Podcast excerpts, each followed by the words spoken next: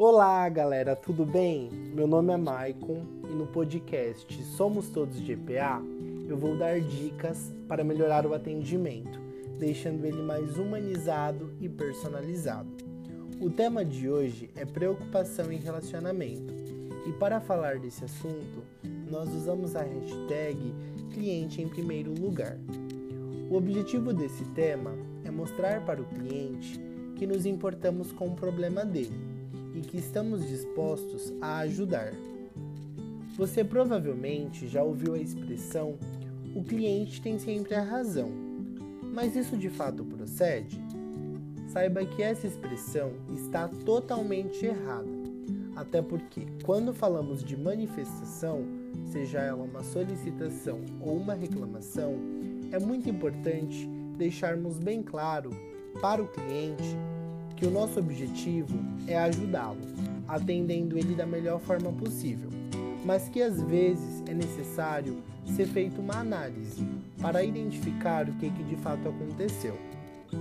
Dependendo do caso e da complexidade, a atuação ela é feita em conjunto, ou seja, é necessário a gente acionar o back-office, a ouvidoria ou até mesmo a casa do cliente.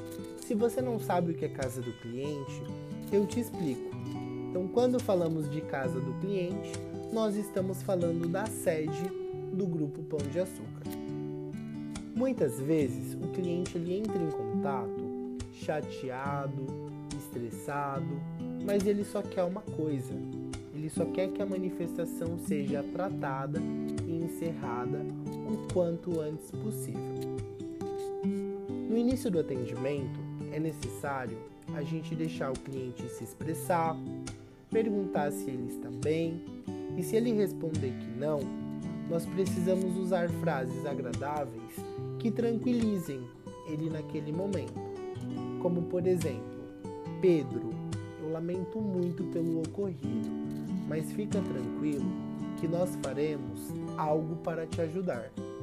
Ou Pedro, eu entendi toda a sua insatisfação e a primeira coisa que eu gostaria de fazer é te pedir desculpas, até porque o fato apontado não corresponde aos nossos padrões de atendimento, de qualidade.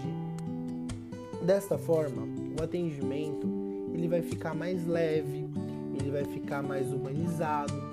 Só que a gente precisa ter cuidado com o nosso vocabulário. Então tenha sorriso na voz, Tome cuidado com o seu vocabulário e dê o seu melhor durante o atendimento, até porque tudo isso vai contribuir para um diálogo eficiente, tornando a conversa mais natural e mais espontânea. Para prestarmos um atendimento humanizado e personalizado, nós precisamos entender o conceito de empatia. Então, empatia é uma ação e não um sentimento ou seja, é o que você faz para ajudar outra pessoa.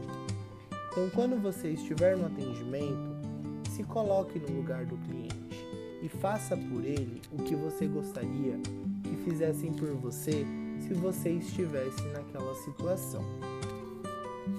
Não esqueça de consultar o material disponível no book, de informar o número de protocolo e de direcionar o cliente para a pesquisa de satisfação.